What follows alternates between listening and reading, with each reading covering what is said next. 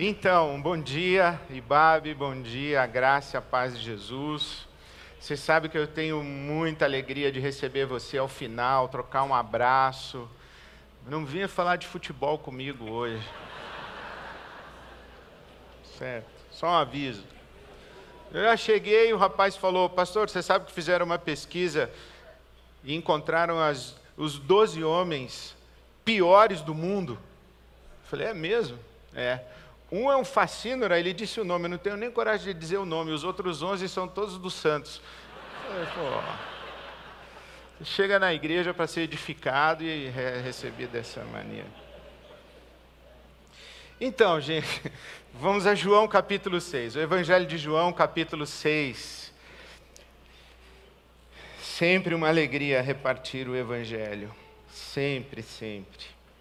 O Evangelho de João no capítulo 6 o milagre é servir, e aqui você sabe é esse milagre da multiplicação dos pães. E no versículo 5 se diz que, levantando os olhos e vendo uma grande multidão que se aproximava, Jesus disse a Filipe: Onde compraremos pão para esse povo comer?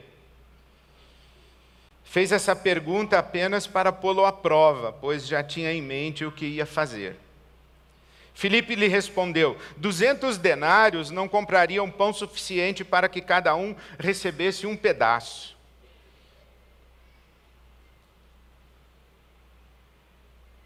Outro discípulo, André, irmão de Simão, de Simão Pedro, tomou a palavra e disse: Aqui está um rapaz com cinco pães de cevada e dois peixinhos, mas o que é isso para tanta gente? Disse Jesus: Mandem o povo assentar-se. Havia muita grama naquele lugar e todos se assentaram. Eram cerca de cinco mil homens, aproximadamente 15 a 20 mil pessoas.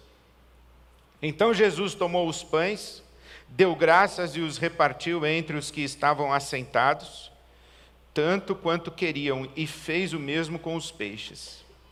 Depois que todos receberam o suficiente para comer, disse aos seus discípulos: Ajuntem os pedaços que sobraram, que nada seja desperdiçado. Então eles os ajuntaram e encheram doze cestos com os pedaços de cinco pães de cevada deixados por aqueles que tinham comido. Depois de ver o sinal miraculoso que Jesus tinha realizado, o povo começou a dizer: sem dúvida, este é o profeta que devia vir ao mundo. Sabendo Jesus que pretendiam proclamá-lo rei à força, retirou-se novamente sozinho para o monte. Onde compraremos pão para toda essa gente? Onde compraremos pão para esse povo comer? Jesus fez essa pergunta a Filipe, apenas para colocá-lo à prova, porque Jesus já sabia, já tinha em mente o que ia fazer. Eu queria sublinhar esse colocá-lo à prova, foi a a expressão que saltou ao meu coração lendo mais uma vez esse texto, colocá-lo à prova. Que prova é essa? Que prova é essa? Eu gostaria de dizer que Jesus estava pensando no seguinte, mas eu não tenho coragem. Imagina se eu sei o que Jesus estava pensando. O cara que acha que sabe o que Jesus estava pensando. Né? Então, eu tive que pensar. E essa expressão né, evocou para mim pelo menos três possibilidades. Jesus coloca Felipe à prova. Fiquei ali me colocando no lugar do Felipe. Primeiro que eu não sei se eu me sentiria sendo testado ou se eu receberia a palavra de Jesus como uma palavra de, de cuidado para com a multidão, e eu provavelmente olharia para os outros discípulos dizendo: ah, Jesus sempre querendo cuidar dos outros. Tipo, meio com certo desdém. Ou talvez eu imaginasse que será que Jesus vai fazer aí? O que, que ele quer com essa pergunta? Porque Jesus nunca pergunta nada à toa. Mas eu não, não sei se eu me sentiria sendo testado, sendo colocado à prova. Mas a Bíblia disse que sim, que Jesus colocou Felipe à prova. E eu tentei entender que prova é essa. A primeira coisa que me veio à memória foi a experiência do povo de Israel no deserto. Aqui eles estão no deserto. Propositadamente, Jesus levou os seus discípulos a um lugar deserto. Jesus queria afastar-se da multidão, foi ao deserto. Então, o povo representado de Deus, doze discípulos, doze tribos de Israel, simbolicamente o povo de Deus está no deserto. O povo de Deus, que na narrativa do Evangelho de Marcos, Jesus vê a multidão como ovelhas sem pastor. Então, a multidão é o povo de Deus, que Jesus, como pastor, está a cuidar desse povo, esse povo está novamente no deserto. Então, o povo de Deus está novamente no deserto. Quando o povo de Deus esteve no deserto, tendo na sua agenda a pergunta a respeito do pão. Quando saiu do Egito e atravessou o deserto, peregrinou pelo deserto por 40 anos, sob a liderança de Moisés, o povo esteve no deserto fazendo pergunta a respeito de pão. A agenda pão esteve no povo no deserto, lá com Moisés. Por exemplo, o Salmo de número 78 diz que deliberadamente lá no deserto, naquele tempo com Moisés, Salmo 78, 18, puseram Deus à prova, exigindo o que desejavam comer. Duvidaram de Deus, dizendo: Poderá Deus preparar uma mesa no deserto? Poderá Deus preparar uma mesa no deserto? Versículo 23. Contudo, Deus deu ordens às nuvens e abriu as portas dos céus, e fez chover maná para que o povo comesse, deu-lhe o pão dos céus. No Êxodo, o capítulo 16, você encontra essa história sobre o maná o povo no deserto perguntando sobre pão. No deserto, toda a comunidade de Israel reclamou a Moisés e Arão. Disseram-lhe os israelitas: Quem dera a mão do Senhor nos tivesse matado no Egito.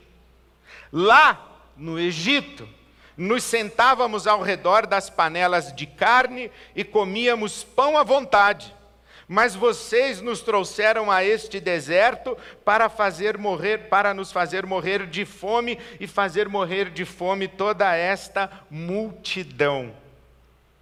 Disse, porém, o Senhor a Moisés: Eu lhes farei chover pão do céu. O povo sairá e recolherá diariamente a porção necessária para aquele dia. Com isso, os porei à prova para ver se seguem ou não as minhas instruções. Colocar à prova, né? O povo colocando Deus à prova e Deus colocando Deus à prova.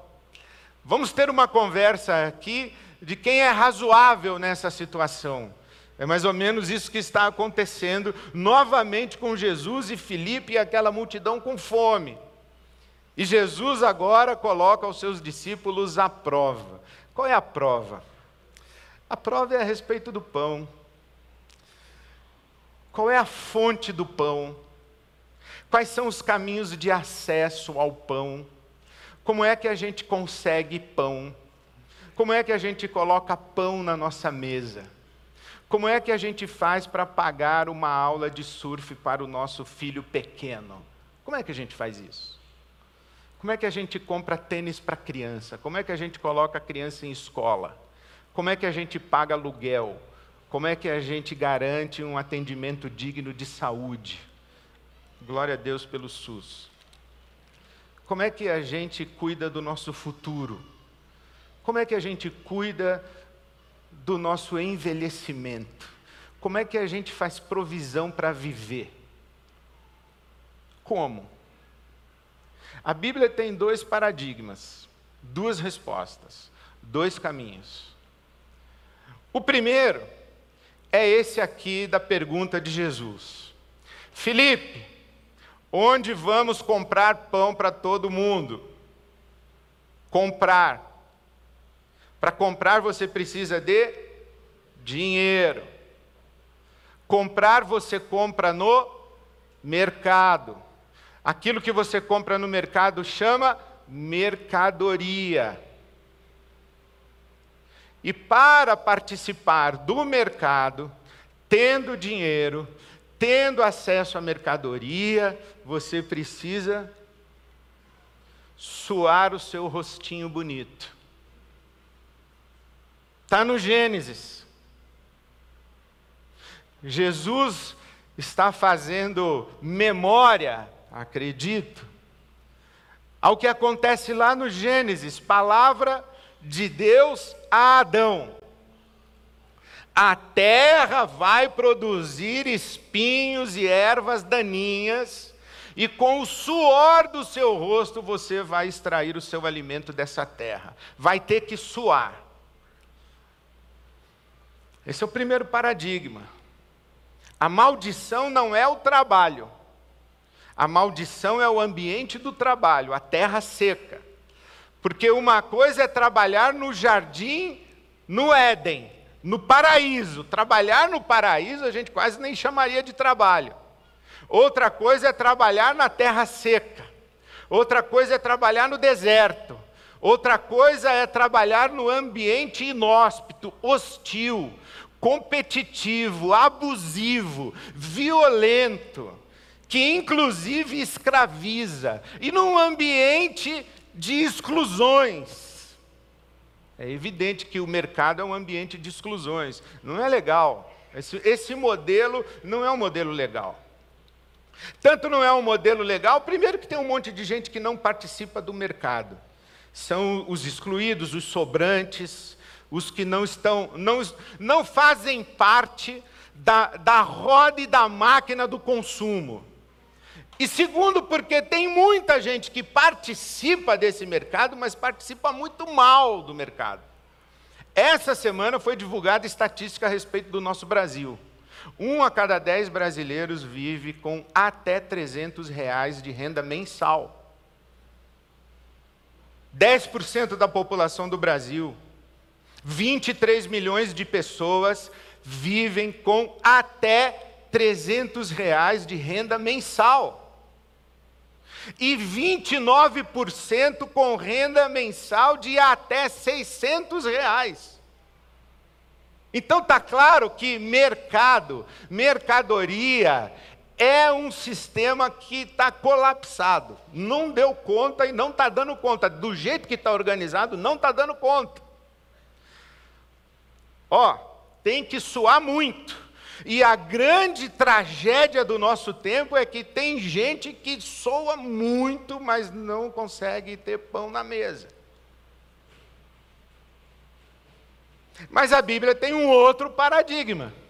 Aquele que o seu papai e a sua mamãe falavam para você quando, eram, quando você era pequeno. E eles falavam de um jeito meio assim, dando bronca na gente. Quem nunca ouviu? Apaga essa luz, pensa que eu sou sócia da Light? E quem nunca ouviu? Pensa que sai, pensa que cai do céu? Lembra disso? Pensa que cai do céu? Ué, cai. Se a gente, quando pequeno, tivesse lido a Bíblia, a gente ia ser mal criado. Virar para o pai e falar: cai. É, pensa que cai do céu? Cai, porque foi isso que a Bíblia falou. A Bíblia diz que o povo estava no deserto. Olha que esse é outro sermão, abre parênteses, que seria um outro sermão que eu não tenho muita coragem de pregar. O povo diz assim: ó, nós preferíamos ser escravos no Egito, porque lá a gente comia bem. Isso dá muito pano para manga. Escravidão comendo bem ou liberdade no perrengue? O que, que você prefere? O povo do deserto queria escravidão comendo bem. E Deus responde dizendo: lá o paradigma é suor do rosto. Aqui no deserto comigo, o pão cai do céu. Tem certeza que vocês querem viver lá? Vocês querem viver nesse modelo? Ou vocês querem viver comigo a experiência do pão que cai do céu?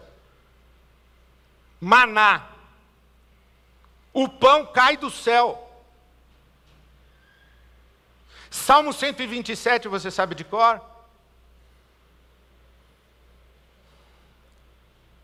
Se o Senhor não edificar a casa, em vão trabalham os que a edificam.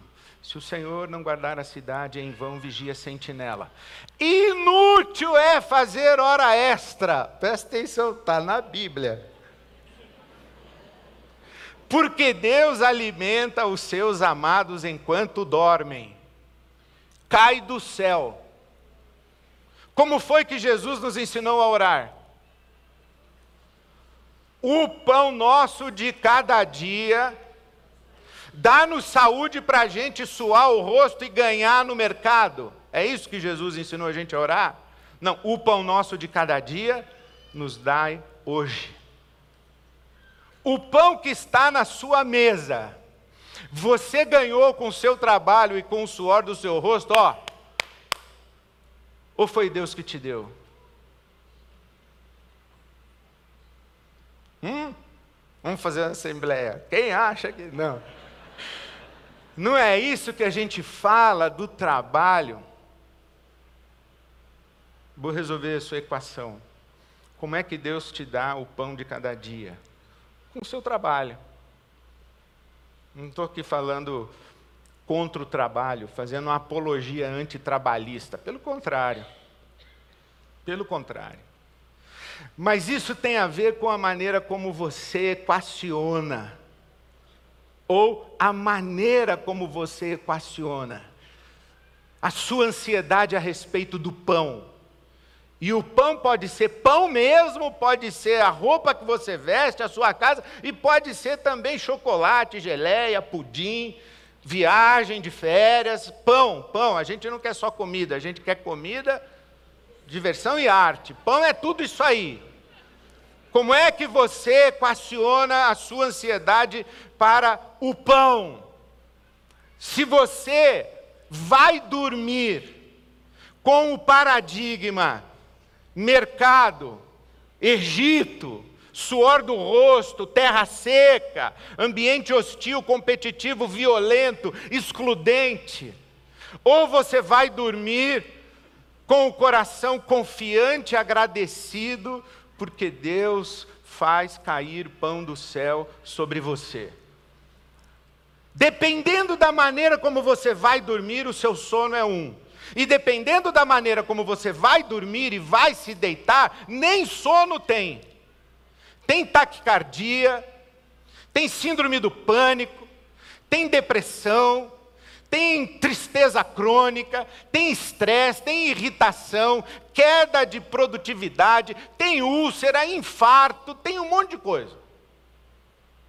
Dependendo de como você vai dormir. Coloca na sua lista de considerações e oração a expressão pão do céu. Pão do céu. Obrigado, Senhor, pelo pão de cada dia.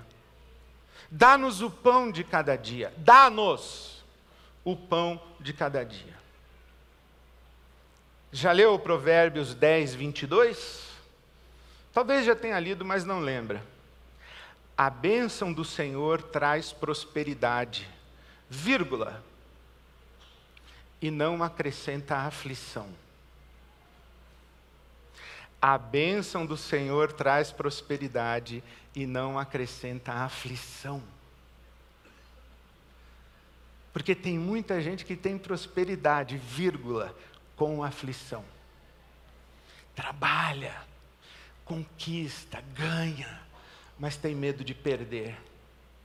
Vive assustado, amedrontado, assustado, amedrontada, vai me faltar. Isso aqui eu estou guardando é para o tempo da tragédia. O cara já pressupõe que vai vir o tempo da tragédia. Parece que ele está chamando, vem tragédia, que eu tenho poupança.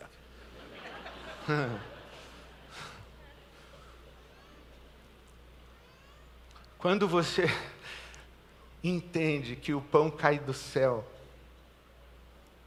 que Deus nos dá, que Deus nos abençoa, não foi o que Jesus ensinou? Por que você está indo dormir preocupado com o seu dia de amanhã? Olha as aves do céu, olha as flores do campo. As flores se vestem com maior glória do que qualquer fashion week do mundo. E os passarinhos, eles não plantam, não colhem, não têm celeiros e eles têm o que comer todo dia. Quanto mais Deus não vai cuidar de você, se Ele cuida de flores e de passarinhos, Ele não vai cuidar de você? Claro que vai. Depende de como você vai dormir. Se você vai dormir com um paradigma mercado, mercadoria, dinheiro, comprar, conquistar, matar um leão por dia, ou se você vai dormir, obrigado, Senhor, pelo pão de cada dia. Obrigado, Senhor, pelo teu cuidado. Obrigado pela tua fidelidade. Obrigado pela tua bondade. Obrigado, Senhor, pelo pão que cai do céu. Obrigado pelo maná então, se você perguntar, Ed, você acha que isso tudo passou pela cabeça de Jesus? Eu falei, deve ter passado coisa muito mais inteligente, mais bonita, mais bela, mais profunda. Isso que eu consegui imaginar. De Jesus olhando para Filipe, fala assim: e aí, Filipe? Nós vamos resolver o problema da fome aqui, no modelo Adão ou no modelo Maná? No modelo terra seca ou no modelo pão que cai do céu? O que, que você acha? A segunda prova vai complicando, hein? É que o modelo econômico que a gente vive, mercado, mercadoria, dinheiro, comprar, vender, competir, disputar, aumentar a fatia de mercado, diminuir custo, aumentar lucro, e aí enxugar a máquina, etc, etc. Esse modelo aí é um modelo que favorece acúmulos. Acúmulos. Porque, afinal de contas, eu estou trabalhando duro. Não é para sustentar vagabundo. Estou trabalhando. Então, aquilo que eu consigo, aquilo que eu conquisto, pô, custou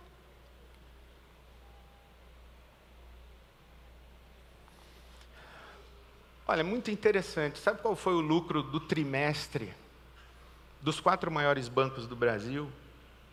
25 bilhões.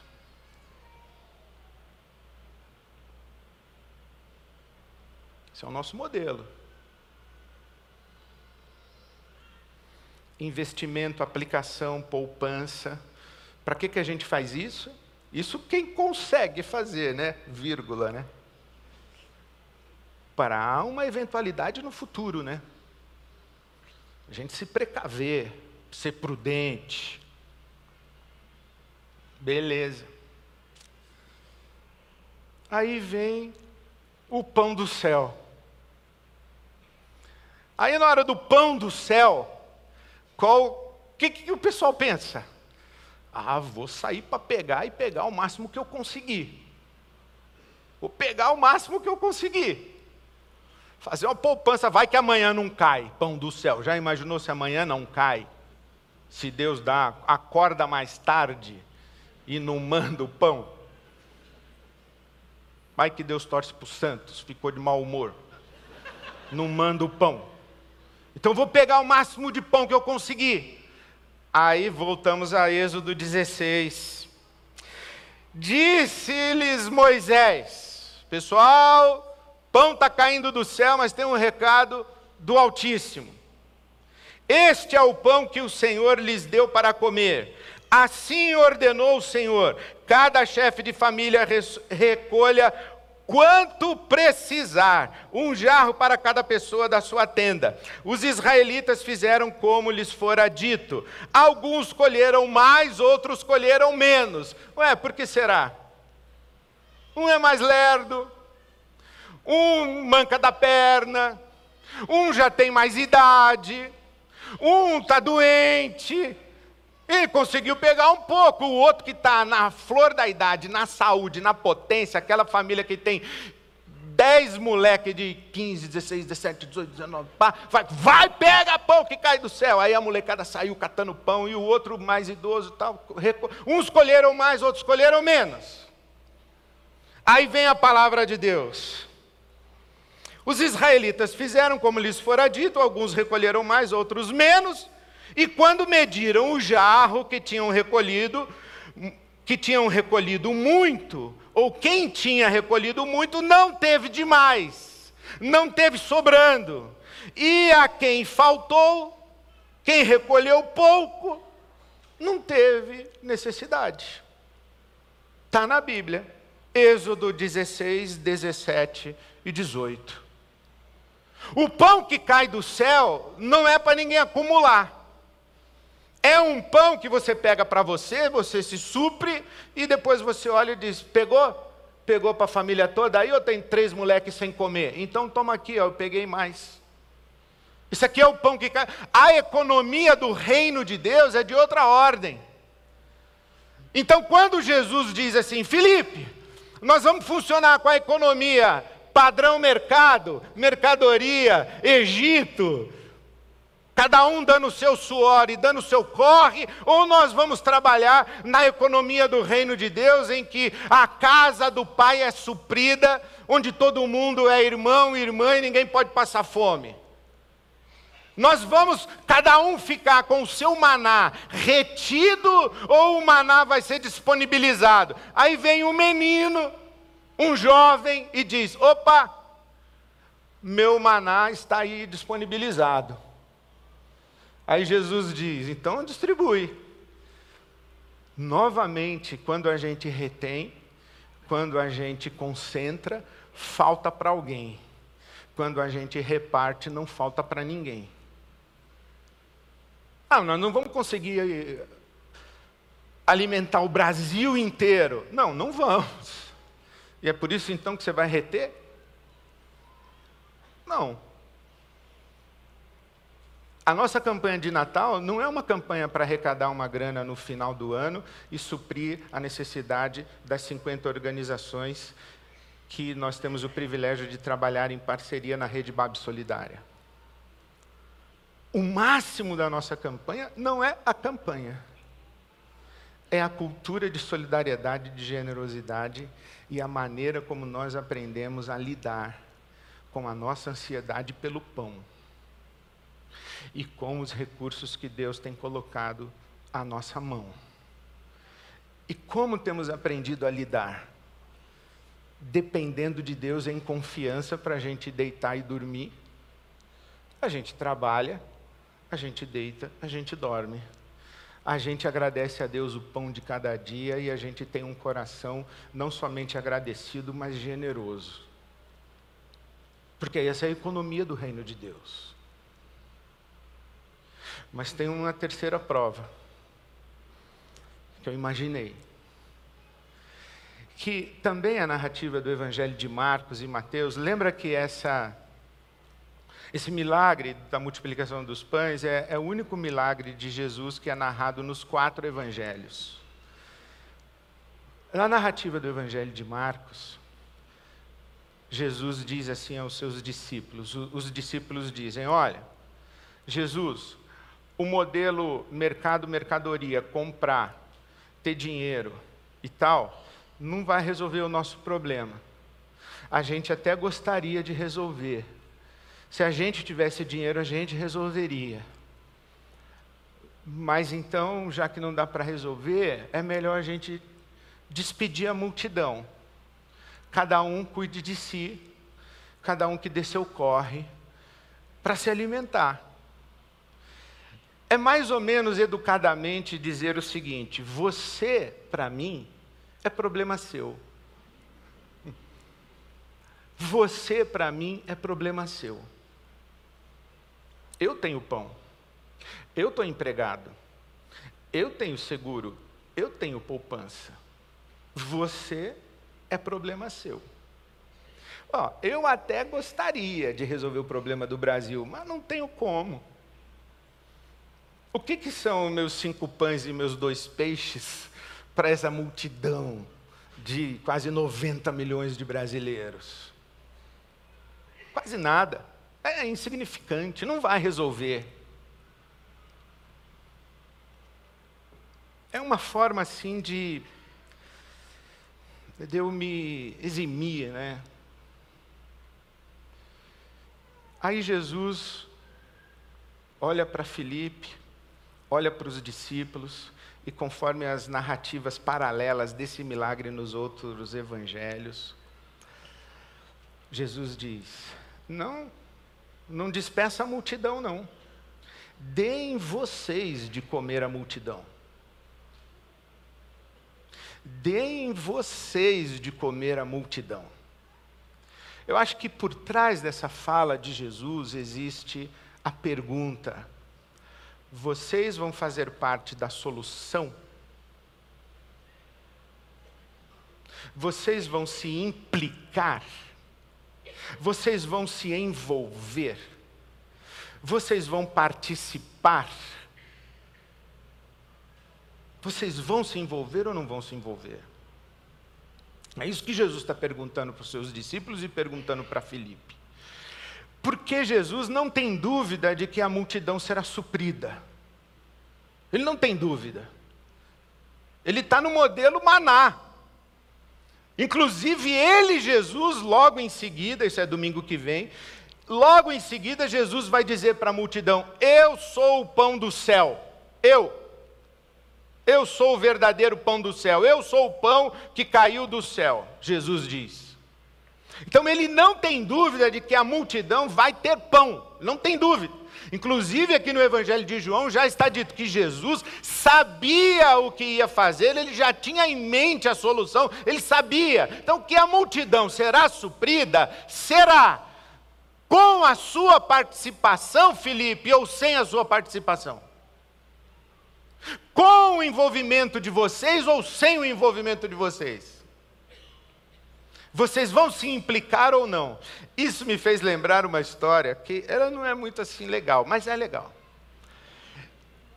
A igreja antiga tinha o costume dos diáconos passarem a salva recolhendo as ofertas. Lembra disso? Então, assim, por exemplo, ia uma pessoa aqui, entregava uma sacolinha assim, uma cestinha bonita, aí cada um ia pondo um dinheirinho e o outro pegava aqui passava para a fila de trás e cada um pondo o seu dinheirinho, né? E aquele velhinho diácono experiente, homem piedoso, levando a sacolinha, chegou no sujeito mais rico, milionário da igreja. Deu a sacolinha para ele o velhinho era piedoso, mas deu uma olhadinha. E o sujeito mais milionário colocou lá um, uma ofertinha mínima, irrisória. O velhinho pegou aquela notinha, devolveu para ele, falou: Deus não precisa da sua esmola, não. Hum. E seguiu. Quando o velhinho vem voltando, o homem milionário fez aquele checão, né? Furioso. Jogou na sacola um checão. Tá bom agora? O velhinho piedoso, mas pegou o checão e disse: Deus não precisa da sua arrogância também não. Eu contei para o meu amigo, ele falou: Eu teria pego o checão. Mas sabe o que essa história me ensina? É que aquilo que Deus está fazendo, Ele vai fazer ou com a sua nota, com a sua moeda, ou com o seu checão, ou sem a sua nota e a sua moeda e sem o seu cheque gordo. Porque é Ele que vai fazer. A questão não é só se eles serão supridos. A questão verdadeira é por meio de quem eles serão supridos. Quem vai participar e quem não vai participar? Quem vai se implicar e quem não vai se implicar? Aí eu lembrei também, de vez em quando, que a dona Silvia fala assim para mim: Você prestou atenção no que eu estou te falando? Eu digo: Sim, prestei, pode falar. E por que, que ela diz assim: Você prestou atenção no que eu te disse? É porque enquanto ela está falando, eu estou lendo, eu estou olhando a televisão, eu estou zapeando, eu estou olhando meu celular e ela está falando. E eu educadamente prestando atenção no que ela está falando e olhando meu celular. Então ela fala: Você prestou atenção no que eu acabei de dizer? E eu sou capaz de repetir muitas vezes. Mas, sou capaz de repetir muitas vezes o que ela acabou de dizer mas entrou por aqui, saiu por aqui, e dois minutos depois eu não lembro mais. Eu sou capaz de repetir ali na hora. Mas quando eu volto para casa no fim do dia, ela diz: Trouxe? Aí eu, ah! É porque sim, eu prestei atenção, eu ouvi, eu repeti, mas não fez parte de mim porque eu não parei de olhar o celular, não olhei nos olhos dela, não dei atenção para ela, não registrei o que ela estava me dizendo, não me importei, não me impliquei.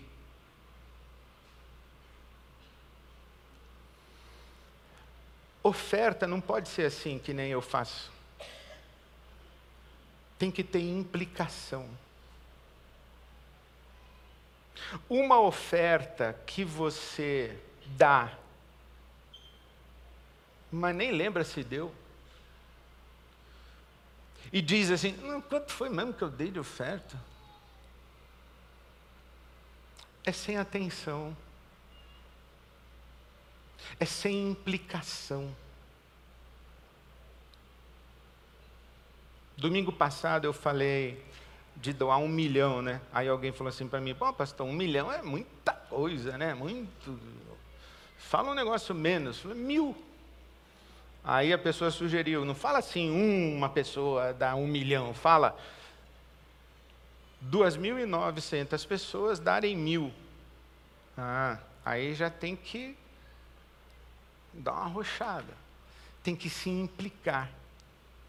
Para a viúva que deu a moeda, se implicou. Foi, foi um milhão. A viúva da moeda deu um milhão. Se implicou. O menino dos cinco pães e dois peixes deu um milhão. A questão não é quanto, é o quanto significa para você. Para você dizer assim: eu participei, eu me impliquei, eu faço parte desse milagre e eu vivi o milagre ao participar. Diferente de alguém ligar para você na terça-feira e falar: E aí, o pessoal da Ibabe lá bateu a meta? Ah, não sei, vou ver aqui. Peraí, deixa eu entrar no Instagram deles. A questão é se você se implica, se envolve, se você está presente ou não está presente. Ou se você ouve os seus filhos enquanto os leva para a escola, ouvindo ao mesmo tempo o seu podcast. Ou se você faz duas, três coisas ao mesmo tempo e não faz nada inteiramente, completamente, o quanto você se implica. E aí, Felipe, você vai participar e se implicar, ou você acha que alguém vai resolver? Eu penso que sim, o milagre é servir. E nós estamos num tempo de experiência de milagre. Mas eu penso também que nós estamos sendo colocados à prova não numa campanha. Porque, inclusive, eu sei que eu vou tomar bronca depois, você não precisa contribuir com a campanha, não, irmão. Você pode chegar em casa, abrir seu computador, a sua planilha e falar: é, esse ano eu não vou contribuir, não. Por quê? Porque eu não quero, porque eu não posso, porque eu vou contribuir em outro lugar, porque eu vou fazer outra coisa. Mas uma coisa é certa: você está sendo hoje interpelado pelo Espírito Santo de Deus a prestar atenção no seu coração. Qual é o critério de valor que organiza a sua vida, o seu trabalho, as suas finanças e a sua ansiedade pelo pão? Se você vive no paradigma terra seca, suor do rosto, ou você vive no paradigma do maná e do shabat? Porque no shabat não tem trabalho. No shabat, Deus dá o pão do dia. Você tem que fazer essa pergunta no seu coração. Segundo, você tem que fazer uma pergunta sobre as suas riquezas, os seus recursos se aquilo que Deus lhe deu está retido só com você e para você e para os seus, ou se aquilo que Deus lhe deu, todas as suas riquezas, inclusive tempo, está disponibilizado na economia do reino de Deus que vive pela lógica da partilha.